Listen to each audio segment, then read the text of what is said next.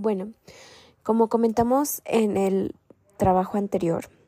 el delito de trata de personas en materia cibernética es un delito bastante común y aunque nosotros a veces no lo creemos, lo tenemos al lado de nosotros. Y es un delito que está no solamente de manera nacional, es un delito que de hecho se ve más de manera internacional y del cual nosotros no nos damos cuenta del alcance que esto puede tener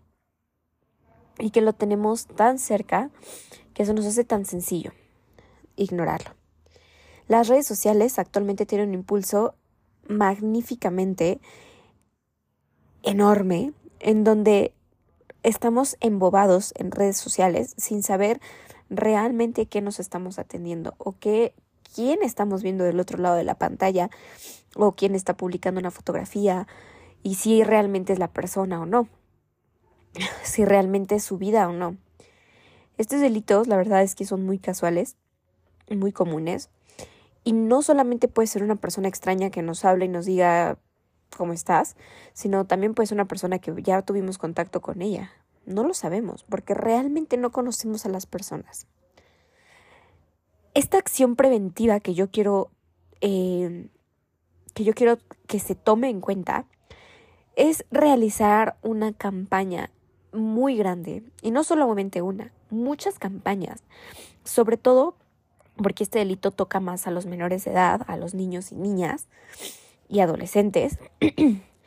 realizar campañas en donde nosotros podamos explicar realmente cuál es la, la, la, la, la consecuencia que se tiene de utilizar estas redes sociales. Y, y que no es solamente darles un teléfono y jueguen, úsenlo, tengan Facebook, Twitter, e Instagram, TikTok, no, sino realmente que tengan la responsabilidad desde pequeños de aprender a usar estas redes sociales.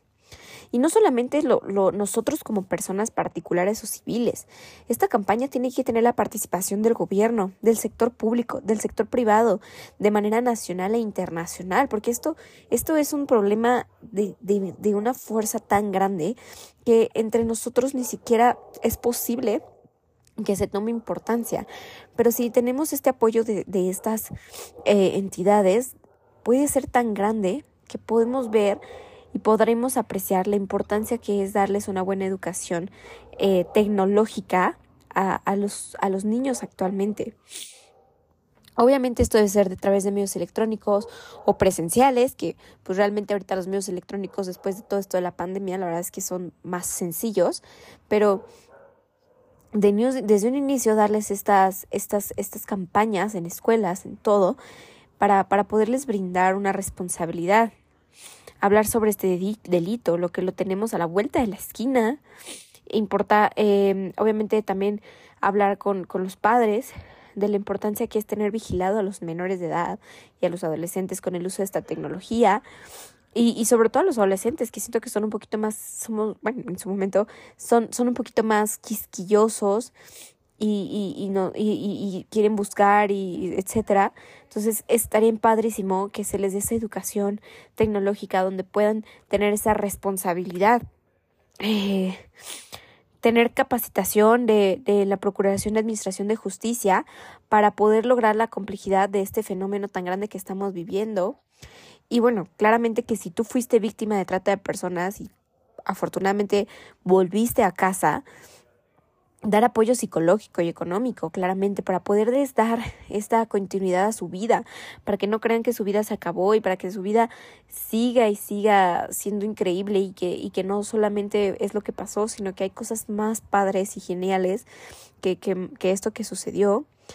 Obviamente va dirigido esta campaña a todas las personas, pero pues claramente específicamente a adolescentes, adultos y a todas las personas vulnerables que, que tenemos esta situación que se tiene esta situación. Y por vulnerables me, refiero a personas de bajos recursos, porque también estas personas eh, suelen ser las, las más abusadas en trata de personas. Eh, a nivel nacional e internacional, pero bueno, en general todas las personas tenemos el riesgo y sobre todo las personas que estamos día a día en redes sociales y que publicamos fotos, videos o lo que sea y, y nos gusta que, nos comenten, que nos reaccionen y cuánto número de likes, cuánto número de seguidores tienes,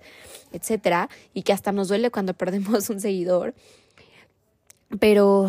también debemos de tener esa educación de, de no hablar con cualquier persona, no aceptar a cualquier persona, tener responsabilidad, cuidar a los niños, cuidar a las niñas, a los adolescentes, a las adolescentes, a todo persona que esté en contacto con redes sociales